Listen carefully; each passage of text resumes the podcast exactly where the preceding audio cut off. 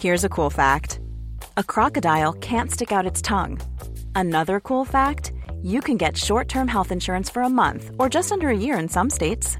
United Healthcare short term insurance plans are designed for people who are between jobs, coming off their parents' plan, or turning a side hustle into a full time gig.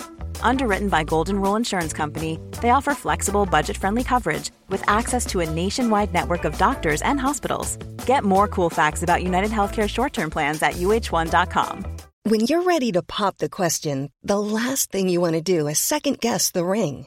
At Bluenile.com, you can design a one of a kind ring with the ease and convenience of shopping online. Choose your diamond and setting. When you find the one, you'll get it delivered right to your door. Go to Bluenile.com and use promo code LISTEN to get $50 off your purchase of $500 or more. That's code LISTEN at Bluenile.com for $50 off your purchase.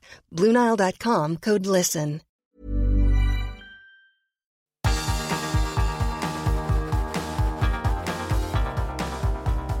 Universo Premier, tu podcast de la Premier League.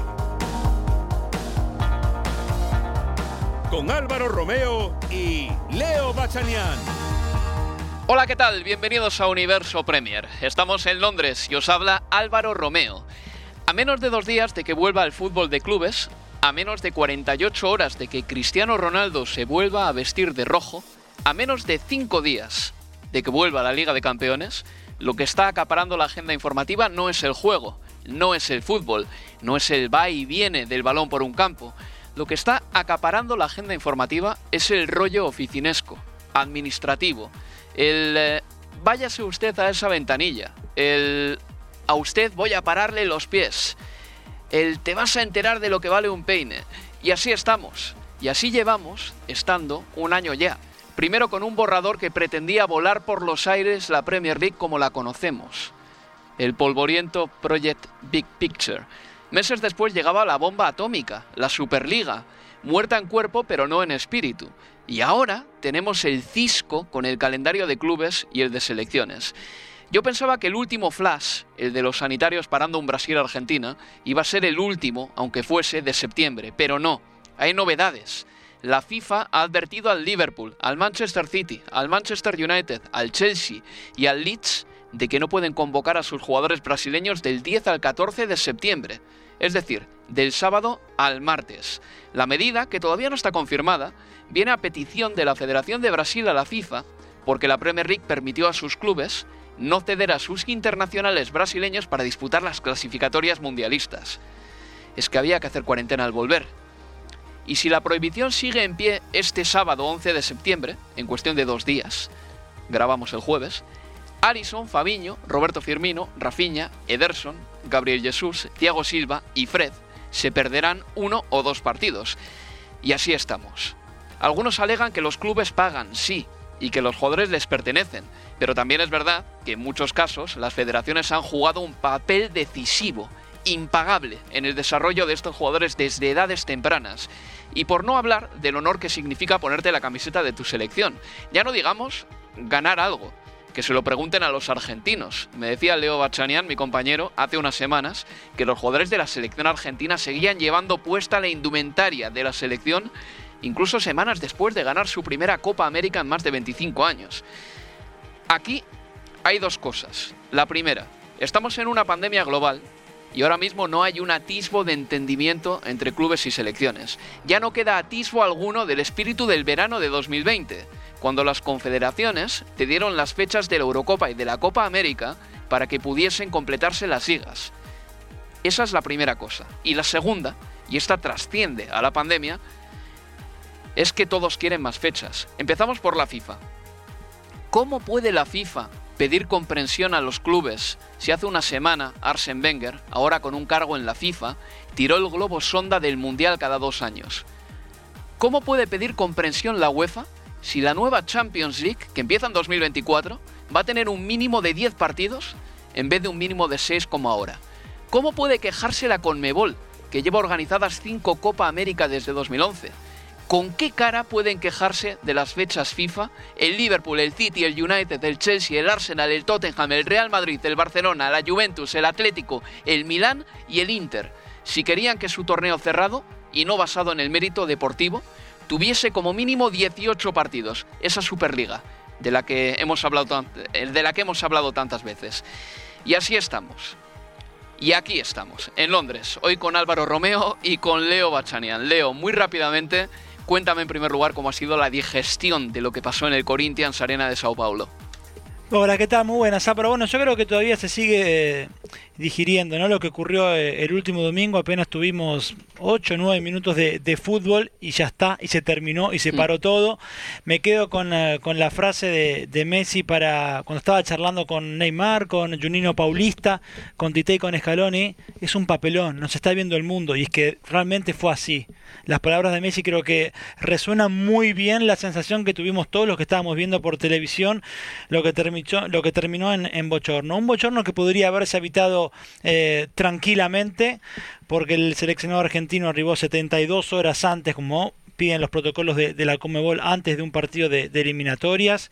Si el problema realmente era la cuestión inmigratoria, las reglas de, inmigración que existen hoy en Brasil y que me parece bien que quieran ejercerlas, esta cuestión de que si llegás de un país que está eh, en la lista roja, tenés que hacer cuarentena. Lo mismo que pide el Reino Unido si vos venís de Argentina o de Brasil. Ahora bien, esa misma regla en Brasil existía al momento de la Copa América, por ejemplo, y la Copa América se jugó sin ningún tipo de problemas, aún con futbolistas que llegaban también del Reino Unido. Entonces, ¿por qué si con los mismos protocolos hace un mes estuvo todo muy bien, por qué un mes después o dos meses después eh, pareciera que es el, fin del mundo? Eh, la cuestión de que si los futbolistas argentinos mintieron o no en esa tarjeta de, embarcación en la que aparentemente no pusieron que venía o que habían estado en los 10 días previos en el Reino Unido, tampoco termina justificando lo que se vio eh, el domingo. ¿Por qué dejaron salir al micro del seleccionado argentino eh, al estadio si a los nueve minutos ibas a parar el partido aduciendo que estaban faltando a, las leyes de, Brasil. En el hotel, ya cuando se amenazó con que Argentina no se presentara o no iba a poder jugar su partido con Brasil, se llegó a un acuerdo entre la FIFA, la Conmebol y las autoridades brasileñas y por eso se autorizó que el micro saliera. ¿Por qué después la decisión entonces de montar este show ante las cámaras? Hay un montón de preguntas, me parece todavía sin respuestas. Eh, veremos qué determinación toma la FIFA que tampoco parecieran todo esto eh, ponerse del todo firme. No es eh, la FIFA que por lo menos yo esperaba que podía reaccionar ante, ante este tipo de cuestiones que ponen en jaque su máxima competencia, que es la competencia que les genera la mayor cantidad de ingresos, que es una Copa del Mundo, y que ante una situación así en la que la justicia ordinaria de un país se interpone con el, la posibilidad de que se juegue un partido de eliminatorias, hasta el momento se ve una FIFA moderada, te diría, cosa que también me sorprende. Pero bueno, seguramente se terminará jugando quizás este partido, imagino ya cuando estos equipos, tanto Brasil como Argentina, estén eh, clasificados, pero es un hecho que termina o que puede terminar alterando la competencia y la clasificación. No quizás para Argentina o Brasil, pero sí para el resto de los equipos. Y me decías, Leo, que antes la FIFA se mostraba muchísimo más firme, eh, porque, porque, bueno, pues porque quizá antes de que le pidiesen los casos de la corrupción en 2015, era un organismo mucho más potente, poderoso y que sobre todo tenía una especie de autoridad moral que ya no tiene. ¿no? Absolutamente. Yo te digo que para mí eh, lo que ocurrió en, en, 2015 marca el camino hacia adelante de, la FIFA. Esta FIFA es una FIFA con muchísimo menos poder que hace seis años atrás. Pues vamos a hacer una pausa y hablamos ya con Manuel Sánchez que tiene noticias de Arsen Wenger y de la FIFA. Universo Premier, tu podcast de la Premier League.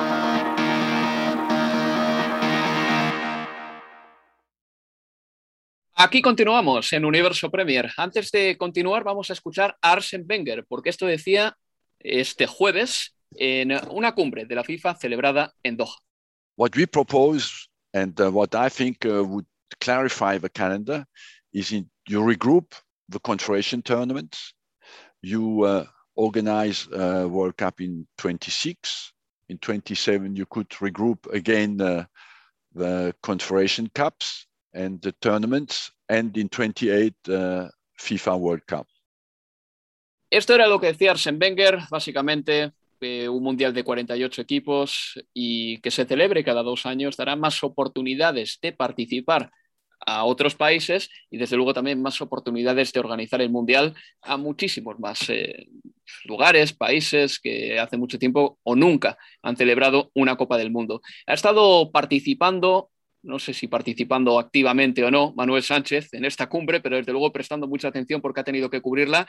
¿Y qué sabor te ha dejado todo esto, Manuel? Bueno, le hemos podido preguntar a, Ronaldo, así que un poquito de participación sí que, sí que ha habido. Ah, mira. Pero, pero yo creo que era básicamente lo que, bueno, todo lo que se ha venido rumiando estos días sobre esa, ese cambio que quiere darle la UEFA a la Copa del Mundo, que se empieza a jugar cada dos años, que haya más partidos eh, importantes, que haya más fútbol que según ellos interese al aficionado, al aficionado y también han hecho mucho hincapié en reducir el descanso, perdón, en reducir la, bueno, el número de partidos que tienen que disputar los futbolistas, sobre todo reduciendo lo que serían los, los viajes, que es una de las cosas que más que más afecta a futbolistas, como por ejemplo pues, eh, los jugadores sudamericanos que se han tenido que marchar a Sudamérica para disputar esta ventana de partidos internacionales, porque son viajes, son viajes largos que desgastan y que son varias veces al año. Bueno, la UEFA lo que quiere hacer es que todos esas que todos los partidos internacionales se jueguen en un mismo mes, de esa manera reducir el número de encuentros, reducir el número de viajes, reducir el número de días que en este caso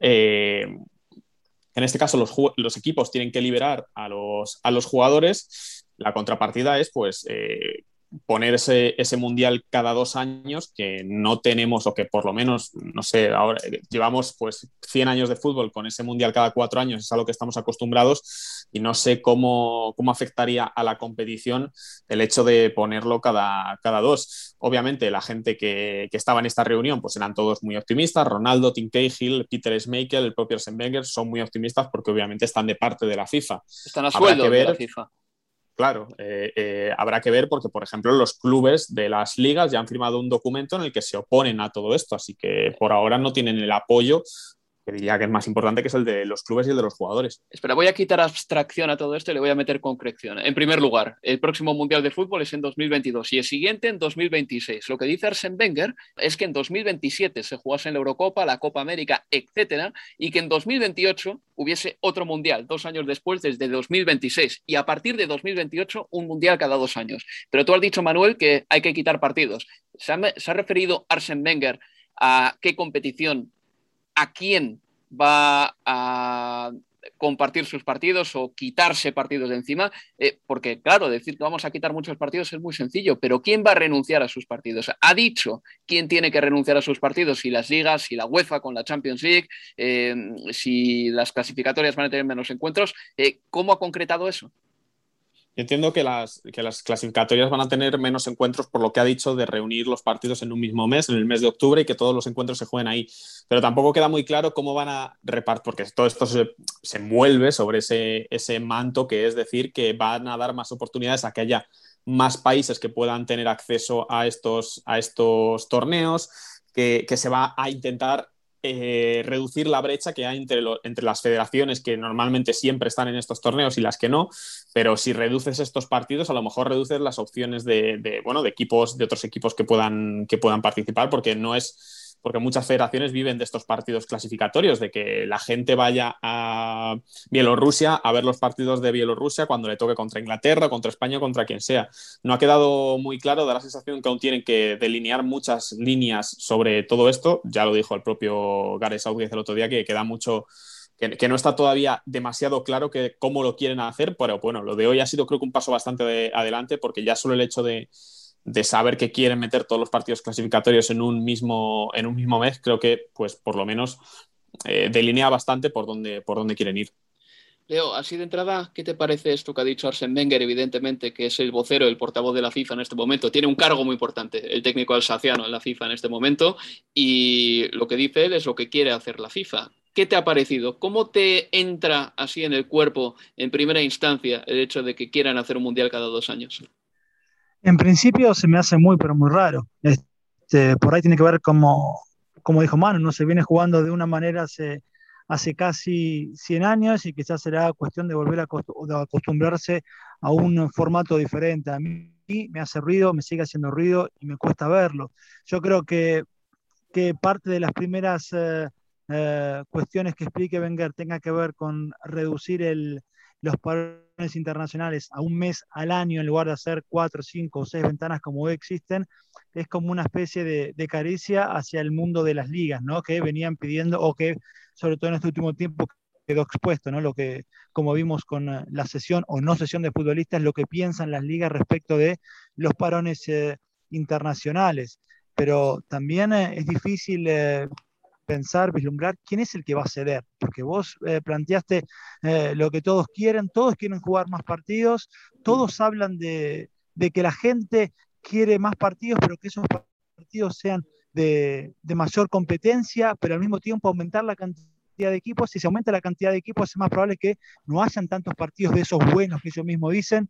Al final del día se escuchan los mismos argumentos en diferentes conferencias de prensa según quien dé esa conferencia. Vos escuchás a Wenger y no le contás a otra persona que eso lo dijo Wenger respecto de una Copa del Mundo y pueden ser los argumentos de una Superliga. En cuanto a la gente quiere ver más partidos donde compitan los mejores equipos, son muy parecidos. Yo no sé quién va a terminar cediendo, pero hacerme ruido me hace mucho que sea cada dos años. Y a ver quién se atreve a llamar a la puerta de las ligas o no sé, de las selecciones y les dice, mira, que tienes que, o de las federaciones, perdón, y les dices, mira, tienes que jugar menos partidos clasificatorios, o mira, tienes que reducir una liga de 20 a 18 equipos, que algunos grandes estarían contentos, por cierto, o mira, tienes que reducir la Champions de X partidos a X menos 5. A ver quién se atreve a hacer esa llamada. Yo creo que en este momento en el que no parece que haya voluntad de entenderse por parte de nadie, me parece muy complicado encajar todo esto. Lo seguiremos, evidentemente, lo seguiremos con interés como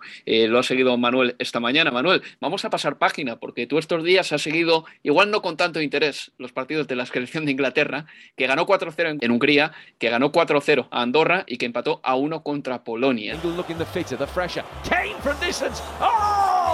What a strike from Harry Kane! Now it comes back for Lewandowski again. Lewandowski chipping it up, and the header is in. It's 1-1. They've equalized in stoppage time. ¿Qué evolución has visto entre la selección inglesa eh, del mes de julio y esta del mes de septiembre, que ya está prácticamente clasificada para el mundial? Diría que es una evolución bastante pequeña, por no decir inexistente. Es verdad que el partido de Hungría, que fue probablemente diría que el más cómodo para Inglaterra, ese no lo pude ver, contra Andorra, se, bueno, Southgate cambió todo el equipo, hizo 11 cambios, dio entrada a muchos suplentes y lo cierto es que no acabó, creo que no acabó de funcionar porque, aunque es verdad que Lingard sí que fue bastante sorprendente porque hizo un gran partido, marcó dos goles y una asistencia. El equipo no, no, consiguió derribar de verdad a Andorra hasta el minuto, creo que 70 más o menos, que es cuando entran Kane, Mount y Grillis. A partir de ahí el equipo empieza a carburar un poquito más y ya también con el bajón físico de Andorra pues lo aprovecharon en los minutos finales para golear, porque creo que un 1-0 de Inglaterra-Andorra en Wembley hubiera sido un poco, bueno, eh, casi ridículo. Además es la vuelta de Inglaterra a Wembley después de la final de la Eurocopa, acabaron maquillando el resultado y, lo que vi ayer contra Polonia es muy, bueno, es que creo que es símbolo de lo que hemos, llevamos viendo con Gareth Southgate desde que ha cogido a esta selección, un equipo que es muy espeso arriba, que no aprovecha para nada el talento ofensivo que tiene. Creo que el, equipo que vimos ayer eh, es si no el mejor, creo que es el once tipo de, Inglaterra, con algún jugador lesionado como Marcus Rashford, pero bueno, creo que, creo que más o menos es el equipo que, podemos esperar ver incluso en la Copa del Mundo de, Qatar 2022. Y, un equipo que si le hubieran, bueno, un partido al que si le llegas a quitar a Kane y a Lewandowski de los dos lados, hubiera sido paupérrimo por, por parte de los dos de los dos equipos. Sacó ese latigazo Kane al final, eh, lo empató Polonia en el 92 en un centro de, Lewandowski y creo que Inglaterra pues sigue con, esa, con ese resultadismo que, ayer le estuvo a punto de, dar resultado o le, estuvo a punto de llevar hacia la victoria. Se van a clasificar obviamente fácil para, el Mundial de Qatar. Southgate tiene una mochila muy buena de resultados a su espalda, con esas semis en el Mundial, con la final de la Eurocopa. Es muy complicado sacarle del puesto, se está hablando ya de renovación en noviembre, pero creo que el equipo tiene que dar para más.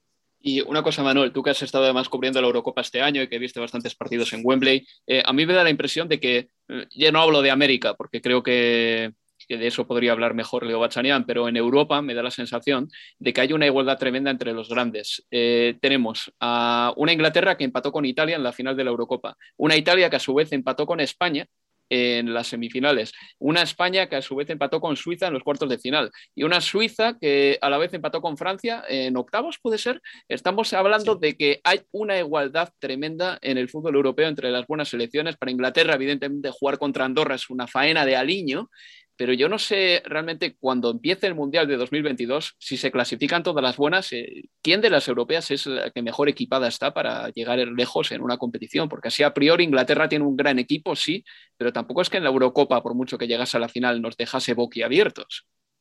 Claro, es que cada selección es, tiene, o sea, lo, más claro es que no había un favorito en la Eurocopa. Mm. Creo que antes del torneo no había un solo favorito que, viéramos todos. Cada selección creo que tiene un punto débil, como puede ser España el gol, como puede ser en Inglaterra el entrenador, o como puede ser a lo mejor en Francia, quizás, no, sé si a lo mejor la, defensa o la, portería. Creo que cada, cada, selección tiene un punto débil y eso provoca una igualdad pues, que ha hecho una Eurocopa, creo que de las, pues, hemos visto una de las mejores Eurocopas en muchísimo tiempo. Bueno, Manuel, pues eh, muchísimas gracias por estar aquí en Universo Premier y bueno, ya eh, la semana que viene tendremos en el programa tiempo completo. Espero si es que la tecnología me ayuda, que también eso tenemos que recordar, que es un factor decisivo para la grabación de este programa. Gracias por estar aquí. Un abrazo, Álvaro. Una pausa y seguimos aquí en Universo Premier porque tenemos que hablar de los fichajes de la Premier League, del Tottenham de Nuno y también de una política muy interesante, la del Liverpool. Universo Premier, tu podcast de la Premier League.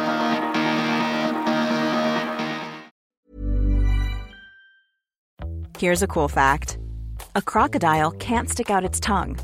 Another cool fact you can get short term health insurance for a month or just under a year in some states. United Healthcare short term insurance plans are designed for people who are between jobs, coming off their parents' plan, or turning a side hustle into a full time gig.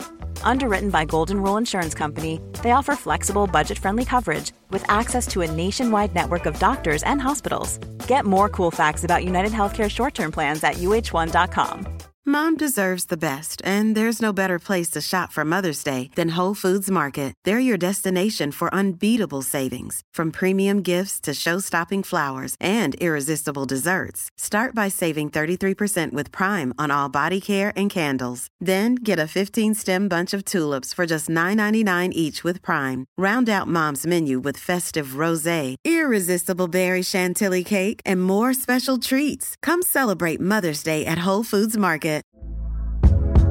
Hey there, it's Michelle Norris. I'm host of a podcast called Your Mama's Kitchen. When I travel, I'm usually looking for a way to find a taste of home when I'm not at home. And one of the things I love to do when I am at home is entertain. And Airbnb allows me to do that. When I was in California recently, I rented a house that had a great kitchen. And when we were sitting around the table, we we're all thinking, we're in someone else's house. Someone could be in all of our homes as well.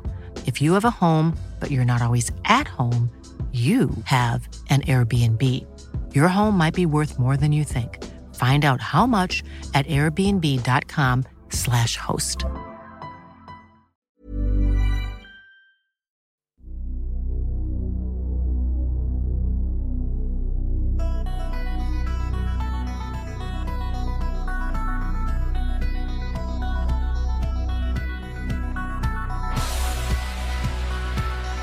En Universo Premier.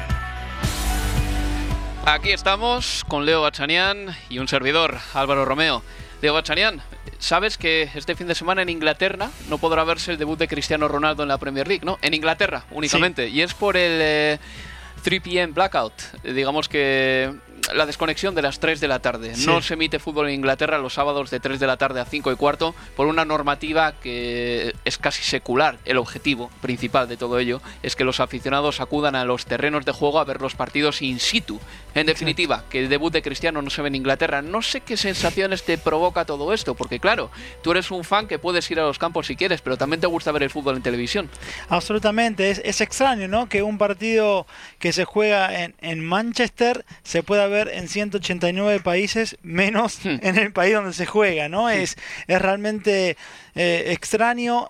Existe eso en Inglaterra eh, exactamente desde 1987. En Inglaterra es entre las 2.45 de la tarde y las 5 y cuarto de la tarde que no pueden haber partidos en televisión. Ya no solo partidos que se estén jugando en, en, en Inglaterra, sea de la Premier, sino también de ligas eh, extranjeras. Por eso muchas veces ha ocurrido que unos eh, Real Madrid-Barcelona o Barcelona-Real Madrid que empezaban a las 5 de la tarde, no podíamos verlo en el Reino Unido hasta las 5 y cuarto de, de la tarde. Nos ha pasado con partidos, como te digo, de la liga, por ejemplo, con ese clásico, con el derby, pero ahora ocurre en el retorno o uno de los partidos que ya es más esperado en los últimos años por el retorno de, de Ronaldo a Manchester. Y, y, a ver, para ponerlo más todavía en, contexto, en un artículo de, de The Athletic, el que fuera... Mm, eh, director ejecutivo de la English Football League, se preguntaba y permitía entender también por qué la razón de esta decisión del blackout, aunque pueda llegar a quedar obviamente ya desfasada, pero se preguntaba, ¿los hinchas de alguno de los 72 equipos de la, de la English Football League, teniendo en cuenta que juega Ronaldo, preferirían quedarse en su casa si ese partido se transmitiera en mm. televisión o aún así concurrirían al estadio, teniendo en cuenta que para muchos equipos, sobre todo de la League One o de la League Two, es muy importante la recaudación el día del partido. Mm. Tampoco hay una respuesta clara, me parece. Probablemente habrá fans que sí preferirían quedarse para ver el, el, eh, regreso de, de Cristiano a, a la Premier, pero yo creo que la mayoría seguiría yendo a ver a su equipo, pero bueno, yo te eh, pongo, es extraño. Es extraño. Yo te pongo, mira, una serie de argumentos a favor y en contra, eh, porque es un tema al que yo le he dado muchas vueltas y he pasado por muchas fases, ¿de acuerdo? yo de natural estoy en contra del blackout. Me parece que el fútbol tiene que liberalizarse y que todo el mundo tiene que tener acceso a los partidos de fútbol si está dispuesto a pagar por ello, ¿vale? Eh, luego también pienso, por ejemplo, en ese aficionado, imagínate, tengo nuestro amigo Rob Hatch, que es de Blackburn, es del Blackburn Rovers, pero que ahora mismo no vive pues bueno, eh, ahí y evidentemente no puede ir a ver sus partidos. Cuando él vivía en Londres decía, me da rabia porque yo no puedo ver los partidos de mi equipo que suelo jugar a las 3 de la tarde, aunque quiera ver los partidos de mi equipo. No puedo volver a Blackburn todos los fines de semana o cada dos fines de semana a verlo. Por lo tanto, ahí hay una injusticia. Quiero decir, hay gente que está dispuesta a ver el partido del Blackburn que seguramente eh, sea la correa de transmisión que vaya a transmitir a la siguiente generación que hay que ser del Blackburn Rovers y que por circunstancias de la vida son de una ciudad pequeña, quieren prosperar, se van a vivir a Londres y no pueden ver a su equipo ya más, ¿no? Ese es el argumento que puedo encontrar para quitar el eh, blackout. Pero al mismo tiempo, ha cambiado mi opinión eh, el último año, porque me he dado cuenta de que el fútbol sin aficionados es un esqueleto vacío en muchos aspectos. Y en la Eurocopa me entró un subidón tremendo viendo el hmm. fútbol y viendo que había gente en los campos. Y el fútbol es más bonito, viene más vestido con aficionados, vamos a decirlo así. Y si el blackout lo quitan y empieza a sustraer gente de los terrenos de juego, gente, por ejemplo, de nuevas generaciones que prefiere quedarse en casa a ver los partidos de los equipos grandes y no va a ver al equipo local, que es algo que tú pones en duda, puede ser que suceda, puede ser que no, pero imagínate que pasa que poco a poco el fútbol local, ya no te digo de la Football League, sino del fútbol amateur, ¿no? Eh, se va desapareciendo, va quedándose sin gente. Va a suceder que va a ser un fútbol feo, un fútbol sin fans, y es el fútbol que yo he detestado en el último año. Sí, absolutamente. Y es más, es verdad que cuando se tomó esa decisión era para proteger ya no solo a los equipos profesionales por fuera de, la primera división, sino también y sobre todo a lo que se llama en Inglaterra el grassroots football, ¿no? Y eh, la cuestión o lo chocante, ¿no? Quizás cuando, cuando se habla de, de, este blockout es, es que va a... Es, a contramano de, de, todo lo que viene siendo eh, el fútbol y los medios de, de comunicación, ¿no? Y, y, por eso es lo que termina siendo chocante. Es que es más, a ver, eh, si uno viviendo en el Reino Unido está suscrito a un servicio de televisión eh, fuera de, donde vive también podría verlo. Digo, yo veo los partidos de fútbol a través viendo la televisión argentina, por ejemplo. Y Conozco esa y web. La, y la, televisión argentina va a mostrar el retorno de Ronaldo. Este, pero es, es, eh, es realmente, yo creo que entonces a lo que voy es termina también quizás fomentando algo que la Premier la UEFA y las asociaciones combaten y mucho, que es la piratería. es, es así donde termina siendo realmente eh, un poquito enigmático, ¿no? Que, que, todavía se continúe con el, con el bloqueo, más allá de, de, entender y atender muchas de las cuestiones que, que estuvimos hablando. ¿Te has dado cuenta, Leo, de que hemos estado unos 27 minutos no hablando de fútbol exactamente, sino de industria futbolística? Vamos allá, ¿de acuerdo? Empezamos a hablar. El 31 de agosto se cerró el mercado de fichajes. Vamos a ir con una serie de últimos fichajes de última hora y quiero que me los evalúes un poquito. Por ejemplo, Saúl Ñíguez llega al Chelsea como cedido del Atlético de Madrid, el eh, centrocampista. Sí, y además decís el centrocampista Saúl y el futbolista que quiere jugar de centrocampista, ¿no? Porque sabemos lo, esa muy linda charla que tuvo con Ibai, la que decía, bueno, estaba cansado de jugar donde estaba jugando, que era de lateral, y ahora quiere volver a ser el, Saúl centrocampista. Y es importante, es un muy buen fichaje, no solo por la, calidad técnica de, Saúl, sino también porque en esa zona, sobre todo con Kovacic y con Kanté, eh, ha sufrido Tuchel, en cuanto a, las lesiones de estos dos futbolistas. Cada uno, cuando estuvo bien, fue importantísimo para Tuchel. A la llegada de Tuchel, más Kovacic que Kanté, pero sobre el final de la temporada pasada y sobre todo con esa final de Champions, mucho más Kanté que Kovacic. Bueno, tener otra opción allí me parece que es vital, importantísimo y es un enorme jugador. A mí me gusta mucho particularmente. Los últimos grandes Chelsea, el de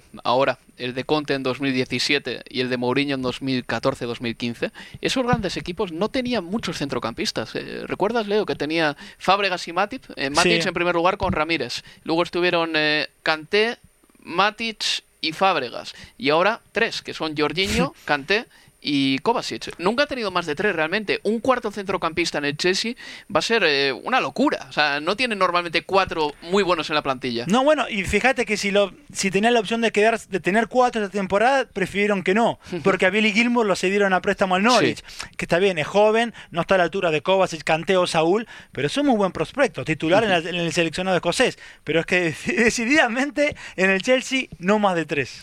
Salomón Rondón, al Everton, a hacer la labor de fazer Cenk Tosun, el turco que, se le buscaba que fue el gran segundo delantero del equipo, más o menos. Yo creo que lo puede hacer mejor, sobre todo porque, a ver, para analizar, ¿es un buen fichaje o no en un club? Yo creo que hay que analizar también todo ese contexto. ¿Es bueno para ese club, para el momento de ese club? ¿Lo necesita en esa posición, ese refuerzo? ¿Es de la calidez, e, es del agrado del entrenador? Sí. Yo, por eso, yo, y hay muchas estas preguntas que Salomón Rondón le responde como sí. ¿Es necesario? Sí, porque Richarlison y sobre todo Calvert-Lewin necesitaban a alguien más que también pudiera jugar eh, cuando no estuviese Calvert Lewin, no estuviera lesionado. Es del agrado del entrenador, muchísimo. Lo conoce de su, de su periodo en el, en el Newcastle y es un buen refuerzo por sus características y por las características del equipo en el que llega. Me parece que sí. A mí me gusta Rondón en el Everton. Eh, Daniel James, Leeds United, eh, fichaje así a priori un poco inteligente, ¿no? Y que parece que encaja además con la filosofía de Marcelo Bielsa. Otro más que encaja. Eso, tiene que ver con eso, me parece. Es un futbolista que viene a reforzar la idea del entrenador. Sin ir más lejos, lo que hicieron a Daniel James no desde ahora, sino hace tres años. Cuando Daniel James con su padre en la oficina, Víctor Horta, no llegan los papeles de, del Swansea y finalmente luego termina firmando con el Manchester United. Bueno, dos años después sí termina fichando para, para el conjunto de, de Bielsa y me parece que, está bien, que es un fichaje interesante teniendo en cuenta a qué juega el Leeds. El de Bracknell Jovalbion lleva dos años jugando con un lateral izquierdo que mide dos metros y un centímetro. Estoy hablando de Dan Barr. Ahora ha fichado a Cucurella, que es un buen carrilero, un buen lateral y puede ser un buen extremo y han perdido a Ben White, con lo cual él así o sí me parece un lugar para, para reforzar y, puede ser interesante de, verlo de verlo allí. No, son varios equipos, te digo, que yo tenía anotado acá que me, han gustado cómo han manejado los los, eh, los refuerzos. Yo no sé si tenés por ahí o qué te pareció el Aston Villa, por ejemplo. Eh, genial, genial.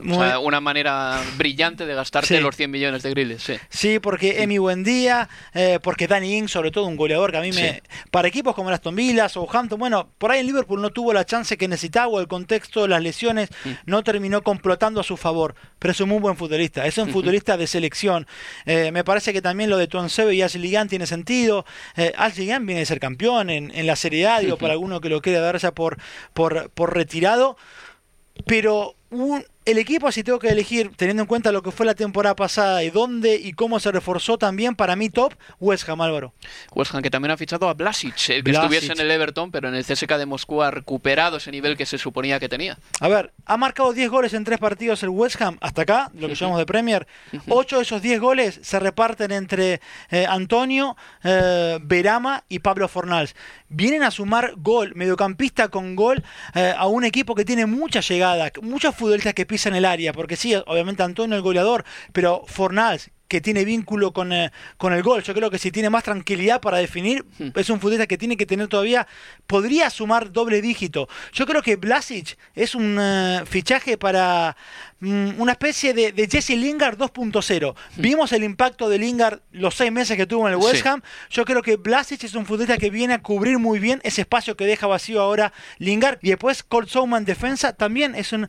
Eh, otra vez vuelve a poner de, relieve que Mois en las ventanas de, de pases lo está haciendo muy bien. Y ya por último decir que al Arsenal ha llegado Tomiyasu, el japonés del Bolonia, por unos 20 millones más o menos es un fichaje y que Héctor Bellerín se ha ido cedido al Betis. Hay que decirles a todos que Héctor Bellerín, aunque no lo sepan, es del Betis, su familia es del Betis, su padre es del Betis, que le he conocido yo, y bueno, pues ahí tendrá la oportunidad de relanzar de nuevo su carrera el bueno de Héctor Bellerín. Vamos a hacer una pausa y a la vuelta vamos a hablar del Tottenham de Nuno y también de la estrategia del Liverpool en materia de fichajes que ha sido radicalmente opuesta a la del resto de equipos de la Premier.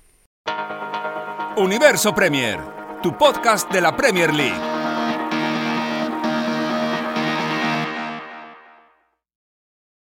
Y antes de concluir, tenemos que hablar del Liverpool, lo decía yo anteriormente. En vez de fichar, ha renovado. Me parece una estrategia inteligente. Jürgen Klopp ya reconoció al principio de temporada, en algunas cuantas ruedas de prensa, que ellos no son como, por ejemplo, el Manchester United y ya no quería ni meterse en el jardín de compararse con el Manchester City o con el Paris Saint Germain. Él decía que no tenían tanto dinero, por lo que se ha visto en este mercado de transferencias parece que decía la verdad, pero ¿qué me dicen de las renovaciones que ha hecho? Porque esto me parece que va a ser clave para el próximo lustro del Liverpool. En julio renovaba a Trent Alexander Arnold hasta 2025 y en agosto ha renovado a Fabinho, a Allison, a Virgil van Dijk, a Robertson y a Jordan Henderson, todos por un pilón de años. ¿eh? Van a estar por lo menos si cumple su contrato, hasta cuatro años más que en el Liverpool, Leo.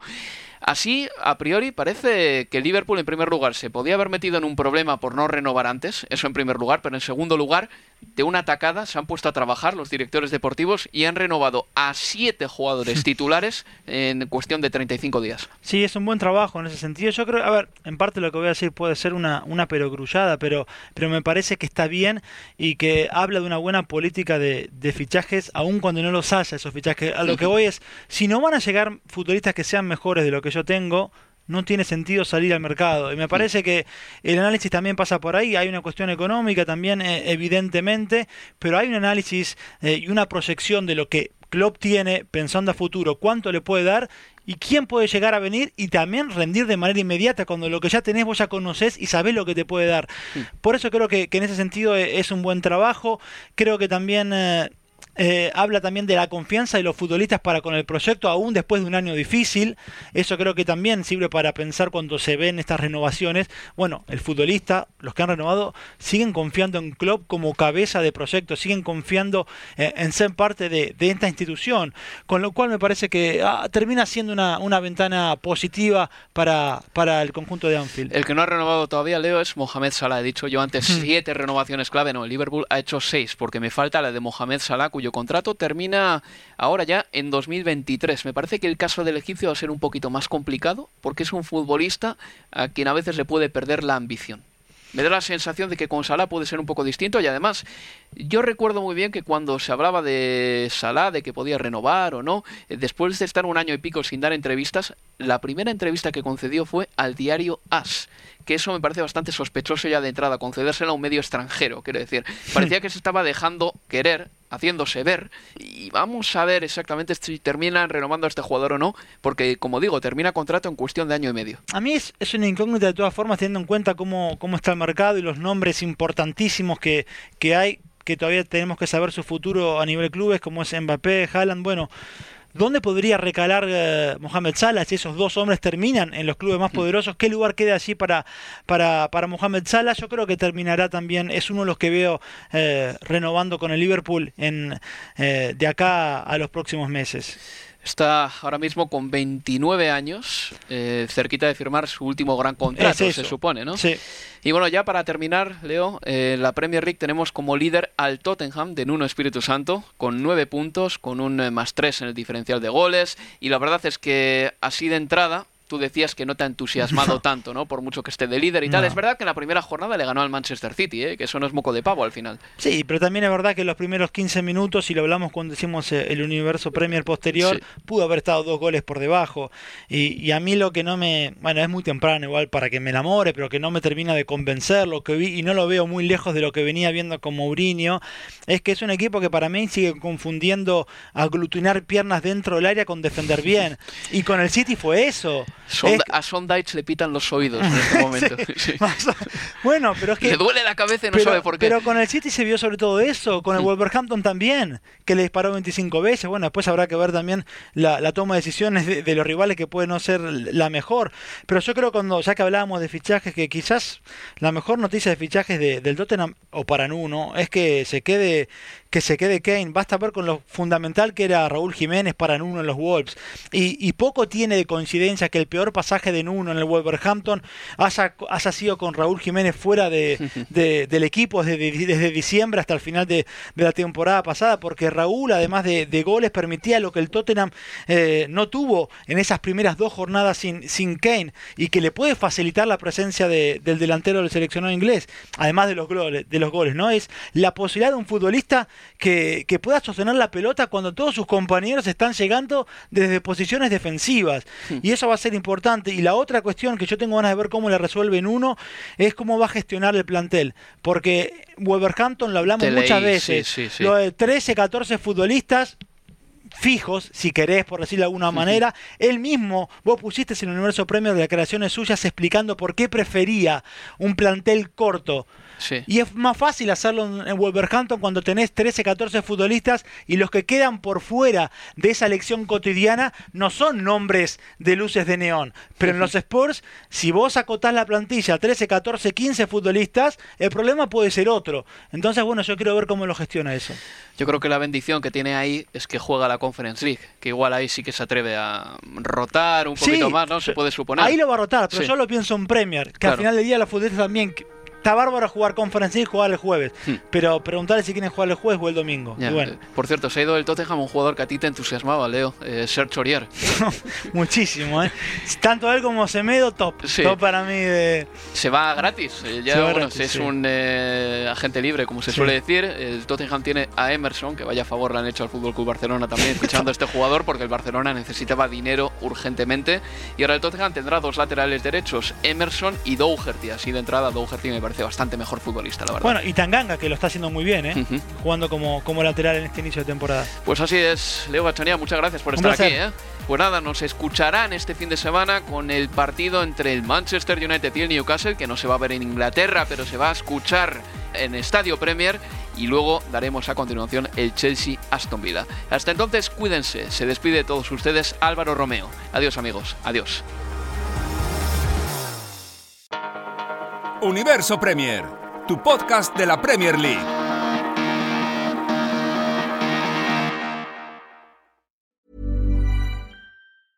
Cool fact a crocodile can't stick out its tongue. Also, you can get health insurance for a month or just under a year in some states. United Healthcare short term insurance plans, underwritten by Golden Rule Insurance Company, offer flexible, budget friendly coverage for you. Learn more at uh1.com. Even on a budget, quality is non negotiable. That's why Quince is the place to score high-end essentials at 50 to 80% less than similar brands. Get your hands on buttery soft cashmere sweaters from just 60 bucks, Italian leather jackets, and so much more. And the best part about Quince, they exclusively partner with factories committed to safe, ethical, and responsible manufacturing. Elevate your style without the elevated price tag with Quince. Go to quince.com/upgrade for free shipping and 365-day returns.